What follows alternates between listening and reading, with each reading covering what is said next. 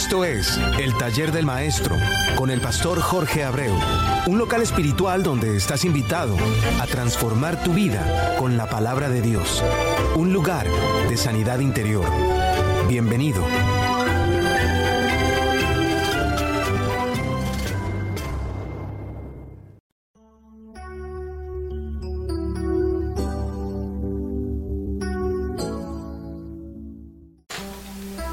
Dios te siga bendiciendo grande y ricamente, hermano mío. Soy tu hermano y amigo Jorge Abreu y estás en sintonía con JDNAC Radio, emisora radial sin adulteración en la palabra de Dios. Y este, tu espacio, el taller del maestro, auspiciado por el ministerio La Nueva Pasión de Cristo, creado directamente desde el corazón de Dios al mío, para construir un puente de amor a través de la palabra de Dios, para que tú puedas entrar sosegadamente a soltar todas tus cargas en el taller del maestro a través de el taller del maestro 67 arroba gmail.com. Te repito, el taller del maestro 67 arroba gmail.com o la nueva pasión de Cristo arroba gmail.com. La nueva pasión de Cristo arroba gmail.com. Simplemente con una sola decisión y es la de arrepentirte de todo lo que tú te has dado cuenta hasta este preciso momento que realmente son acciones malas en tu vida.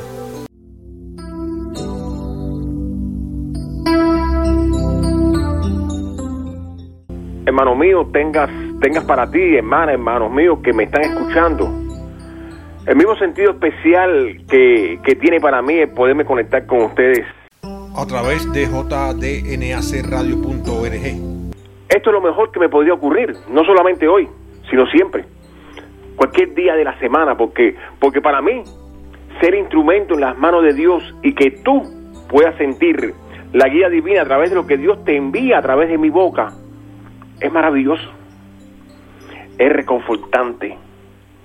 Y es a lo que te invito hoy, desde ahora, desde aquí, a tratar de hacer lo mismo. Sin embargo, para mí eh, este día podría ser también un día de prueba por la responsabilidad que se toma cuando se trabaja con lo que Dios más ama, las almas. Y te hablo de responsabilidad porque Dios puede elaborar en una vida el cambio que tanto se necesita. Y te darás cuenta cómo al final verás la vida en sí como, como una prueba total y completa en todos los sentidos de la palabra. Porque, porque aunque se realice el cambio, tu vida tendrás que seguirla Tendrás que seguirla cuidando, hermano. ¿Sabes por qué? Porque el enemigo busca a los hijos de Dios como león rugiente, buscando la forma de cómo devorarlo. Y podría tropezar contigo en un momento determinado donde menos te lo puedas imaginar. Sin embargo, y recuerda esto que te voy a decir. Cuando, cuando se tiene un corazón dispuesto para Dios, el camino siempre, siempre, siempre va a estar preparado para ti no solamente para que tú puedas seguir un camino repleto de cosas lindas, que podría ser de mucho beneficio para tu vida y la, de los tuyos, sino que puedas compartir todas esas cosas lindas con otros hermanos tuyos, o que puedas embarazar a otros del amor, del amor a Cristo, de ese amor que tú también sientes y que lo has vivido y que un día también fuiste embarazado por otro hermano en el amor de Cristo y que a veces sientas utilizado en las manos de Dios. Oremos. Padre amado, te damos las gracias, Señor, en este día tan hermoso, porque estamos convencidos que su misericordia y su amor, Señor, nos baña en cada momento de nuestra vida, donde quiera que nos encontremos. Su Hijo amado, en el cual usted tuvo complacencia, amado Dios, desde el mismo comienzo en que lo envió, Señor, a que nos hiciera libres a través de la cruz, podemos darte las gracias. Y a la vez, amado Dios, junto al Espíritu Santo, tomado de la mano, pegadito, Señor, al trono de la gracia, le pedimos a usted, amado Dios, por todos esos que del lado allá de estos micrófonos, amado, en estos momentos, Señor, están añorando, están, están locos, Señor, por sentir su mano, por ser instrumentos suyos en sus manos, amado. Le damos las gracias le damos las gracias, Señor, porque sabemos y estamos convencidos, Señor, que usted nunca nos deja, que independientemente de nuestros dolores, independientemente de las situaciones que tengamos, su gloria se manifieste en nuestras vidas, amado Dios, en cada momento de nuestras vidas. Y que lo único, amado Dios, que tenemos que aprender es a vivir creyendo con fe infinita, Señor, de que usted está a nuestro lado. Por eso le damos las gracias en el nombre, Padre amado, en el nombre de su Hijo Jesús de Nazaret, nuestro Cristo Redentor, Señor, le damos las gracias. Amén, amén y amén.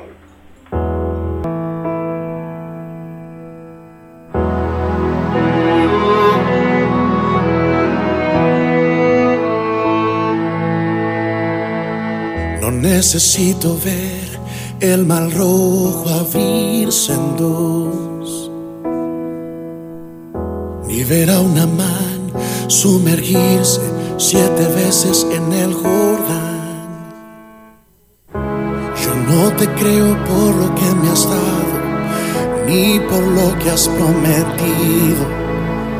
Si he decidido creerte, es por quien tú eres. Necesito ver al cojo caminar. Tampoco escuchar al ciego hoy decir, veo claridad. Si fuiste tú quien dio vida a mi vida. Si mi cuerpo respira, es porque soplaste vida si hoy he decidido creerte Dios, no es por lo que puedo ver, es por quien tú eres, es por quien tú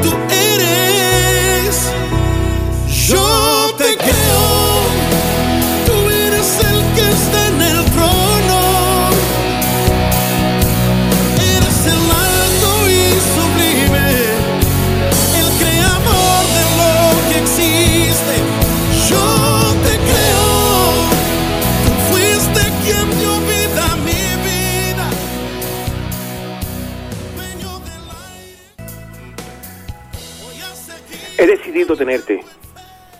Te necesito, Señor. Clámalo. Dilo. Yo necesito de ti hoy más que nunca, Señor.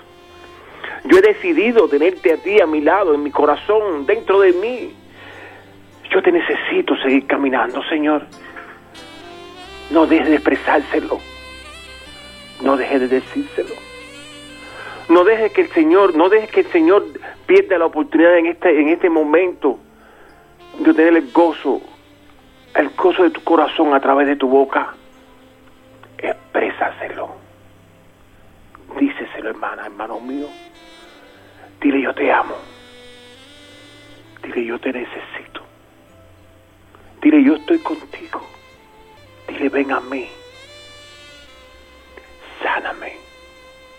Cúrame. Ayúdame. Ven a mí. Son palabras que necesita que tú en esta mañana le proclames, no solamente ahora, porque estamos bajo la unción del Espíritu Santo, no en este momento única y exclusivamente, sino durante todo el día, durante toda tu vida.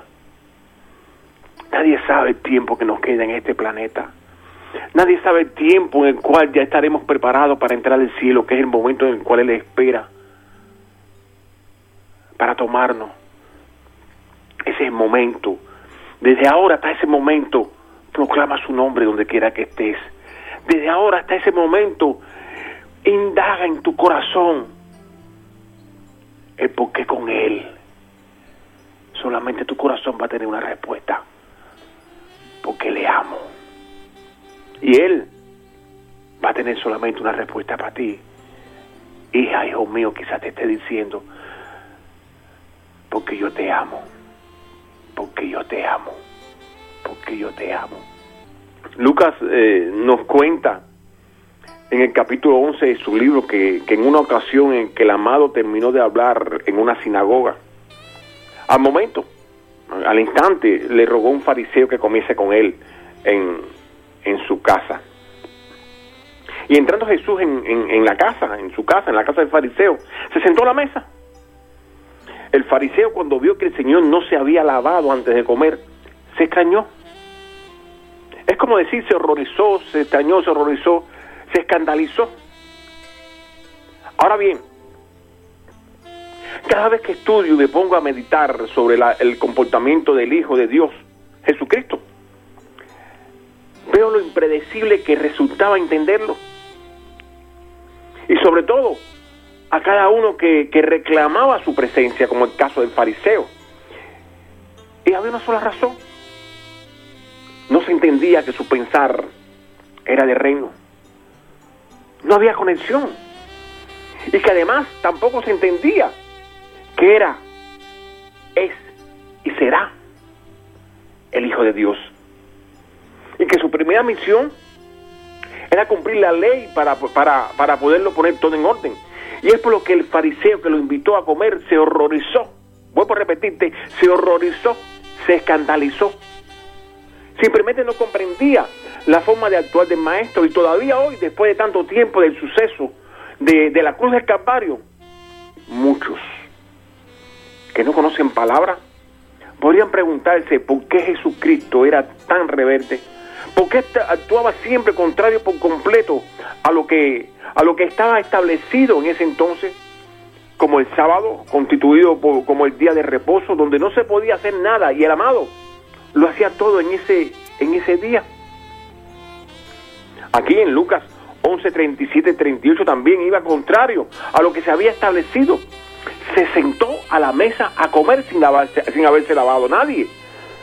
Se daba cuenta de que Dios Hijo no vino a entender a nadie, sino que vino para que lo entendiesen a Él. Y durante el tiempo transcurrido, inclusive hasta nuestro hoy, queremos que Él nos comprenda a nosotros. Cuando la solución a cada uno de nuestros problemas es entenderlo a Él. Entenderlo a Él cuando comprendemos lo que encierra su palabra. Al amado, no solamente se conocía la ley de una punta a la otra, sino conoce cada una de nuestras partes internas, inclusive la más íntima de nuestros corazones. Y no nos damos cuenta que la computadora mental del amado registra, no registra las leyes humanas, por lo que actuaba de acuerdo a lo que cumplía con la ley y, y, además a lo que se podía hacer por no ser castigable por la propia ley. Sin embargo, en la computadora mental de, de, los fariseos no se había registrado que ese, ese supuesto maestro que ellos le llamaban rebelde, que proclamaba que era el Hijo amado y que además el Padre Celestial lo tuvo, con, tuvo complacencia de él, era el que iba a ir a la cruz del Calvario por todos ellos. Inclusive, inclusive, no solamente por ellos, sino también por ti, que me estás escuchando y que ya tienes la información de cómo debes comportarte. Si no la tienes, te invito a que mañana vayas a la iglesia a buscar una Biblia para que la puedas entender.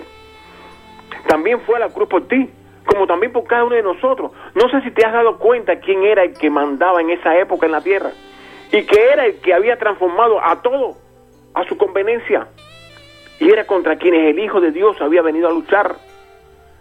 Y la palabra no nos explica bien claro, porque no tenemos lucha contra sangre y carne, sino contra principados, contra potestades, contra los gobernadores de la tiniebla de ese siglo, de este siglo, contra huestes espirituales de maldad en las regiones celestiales. Busca, cuando tenga un chance, Efesios 6.2.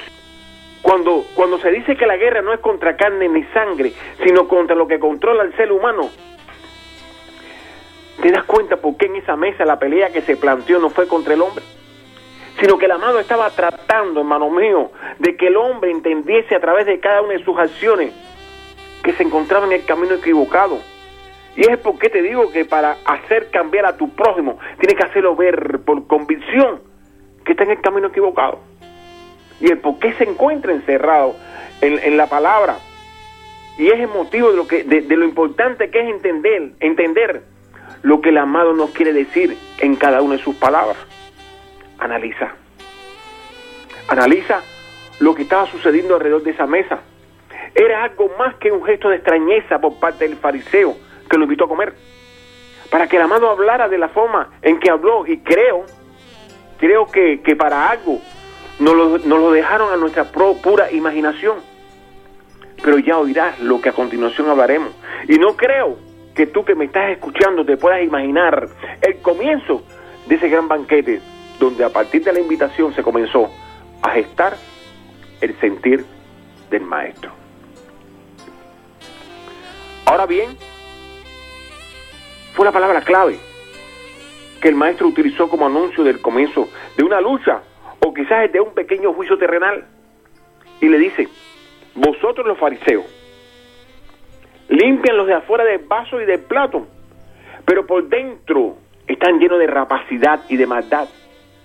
Quizás te preguntes en, este momento, ¿qué tiene que ver vaso y plato con el comportamiento de los fariseos? Antes de continuar, quiero recordarte qué significa ser un fariseo. Fariseo es una persona hipócrita que proclama el cumplimiento de la ley en ese entonces, pero que ellos no la cumplen. Es como decir, tienes que hacer lo que yo te digo que haga, pero no lo que yo hago. ¿Te das cuenta de eso también en la actualidad? ¿En cuántos lugares, en cuántos lados, donde tú llegas, quizás proclama, se proclama que hagas algo que en resumidas cuentas, a lo largo te das cuenta que no es lo que, no es lo que se hace? Hoy- en día también se repite, haz lo que yo te diga que haga, pero no mires lo que yo hago. A pesar, a pesar de lo que, de lo que el maestro en ese momento no hizo, y que inclusive podía ser una acción higiénica, no ocupaba un espacio en los mandamientos de la ley. Sin embargo, debemos de imaginarnos cuáles podrían ser los manjares que estaban en la mesa y quizás como, como platos principales. Y quizás lo que por ley en ese momento se estaban dando como dañinos. Cuando, cuando los compara con los platos limpios por fuera, te da a entender que lo que estaba dentro de los platos, según la ley, era indecoroso. Es por lo que el maestro les dice, ustedes por fuera tienen ropa fina, sin mancha ni arruga. Pero ¿cómo están por dentro? Te estoy parafraseando. ¿Quién domina sus mentes y sus corazones? ¿Cómo pueden ustedes predicar sin ser realmente ejemplo para eso? En el 40 les dice, necio, el que hizo lo de afuera, no hizo también lo de adentro. No sé si, si en este momento tienes idea de lo que quiere decir necio. Necio, lógico, en el hebreo. Pero en hebreo es una palabra dura. Y en ese, y en ese momento, en los labios de Jesús de Nazaret, se ve, se ve la dureza del momento. El significado es ignorante, egoísta, imprudente, incrédulo y un poquito más para allá, estúpido. Y creo que cuando la oigas, la, la cordura y la paciencia tiene que dominarte, pero a la vez borrarla de tu sistema o dejarla dormida para cuando en tu vida aparezca un fariseo. Lo demás es un recordatorio del hombre. El que hizo lo de adentro hizo también lo de afuera, para que lo entiendas mejor. Si crees que Génesis es real, que cuando se creó al hombre, lo de adentro fue hecho a imagen y semejanza de Dios, y lo de afuera fue hecho limpiamente por las manos de Dios. Entonces, ¿por qué solamente limpias lo de afuera? Y lo que es a imagen y semejanza de Dios, no lo quieres ayudar, no solamente a que resucite, sino que se mantenga sin mancha y sin arruga.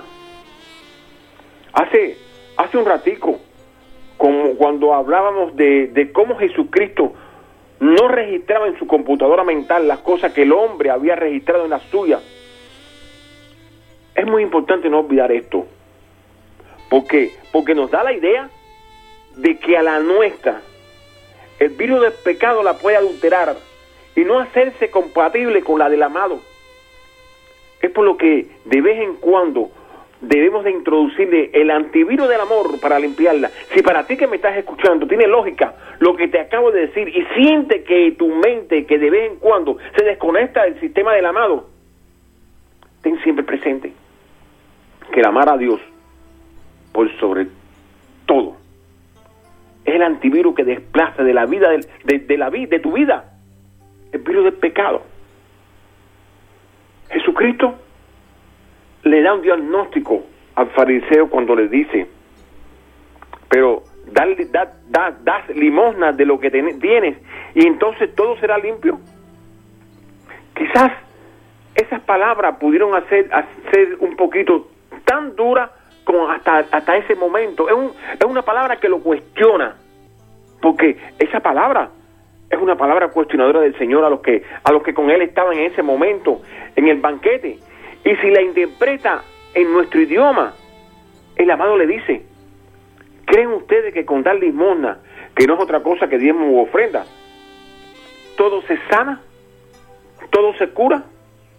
Como ustedes pueden, cómo, ustedes pueden pensar, hermanos, hermanos míos, que todos los que han caminado contrario a la palabra de Dios se pueden sanar solamente dando los diezmos y las ofrendas? Palabras, Jesucristo se lo estaba cuestionando al fariseo que lo invitó a comer y a la comitiva que lo acompañaba. Hoy te pregunto a ti, hermano mío, que me escuchan. ¿Crees realmente que la salvación, la sanidad, el bienestar económico y todo lo que nos puede hacer falta se le puede comprar al Señor como si fuese una, una mercancía? Hay algo que quiero que entienda y, quiero que, aclarar este punto. El, el diezmo y las ofrendas es el medio terrenal para expandir la palabra a otras naciones, como lo que se hace ahora en este momento, lo que estoy haciendo eh, con el radio. Yo te puedo pedir ayuda para sufragar más tiempo en la radio como patrocinador, porque es el pueblo de Dios el que al contribuir con sus ofrendas hacen posible que la palabra de Dios pueda llegar a corazones que no pueden ir a una iglesia, porque quizás porque la edad lo tienen postrado en casas de ancianos, o porque llega a personas que Dios busca sensibilizarles el corazón, inclusive porque todavía no han tenido su encuentro con Dios, y que quizás en sus carros o en la internet, sin, sin pensarlo, nos sintonizaron y una sola palabra divina lo cautivó. Pero lo que sí no es real es que la ofrenda sea el bálsamo que sane tu dolor. Quizás tú ahora que, que pensaba que ese era el medio correcto, el medio correcto para, para estar en, en lo que para, para ti, piensas que estás equivocado. Pero sin embargo, yo te invito. Hacer un, espacio para, para esos que, que, en este momento todavía no han aceptado a Cristo. Porque ya es poquito lo que nos queda. Efesios 2, 8, 9 nos dice, porque por gracia tú puede ser salvo por medio de la fe. Y esta no de vosotros, pues es un don de Dios. No por obra, para que nadie se gloríe. Quizás te preguntes cómo funciona esto. Dios sencillamente lo tiene todo fríamente calculado. Escucha, para que entienda. Si tú confesares con tu boca que Jesús es el Señor y creyeres en tu corazón que Dios le levantó de los muertos, serás salvo.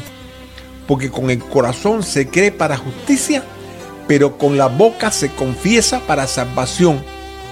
Una pequeña oración, una pequeña oración de entrega es lo que tú necesitas. Fue lo que yo necesité para entregarme. Fue lo que yo necesité para comenzar una vida en Cristo. Por eso, repite conmigo, Jesús, amado Dios, humildemente estoy delante de su presencia, consciente del paso que estoy dando, pidiéndole perdón por todas las veces que he caminado contrario a su, a su palabra, contrario a su voluntad, pecando sin consideración. Pero hoy necesito ese perdón que limpie todo mi ser para poder pertenecer y al mismo tiempo permanecer como miembro de su pueblo y poderle llamar Padre, reconociendo que a su llamado me he convertido en hijo. Gracias Señor. Amén. Te aseguro que si hiciste esta pequeña oración, Jesucristo es fiel a su palabra y te perdona. Tu acción es la que le abre el corazón de Jesús. Recuerda, Dios te ama y te bendecirá grande y ricamente.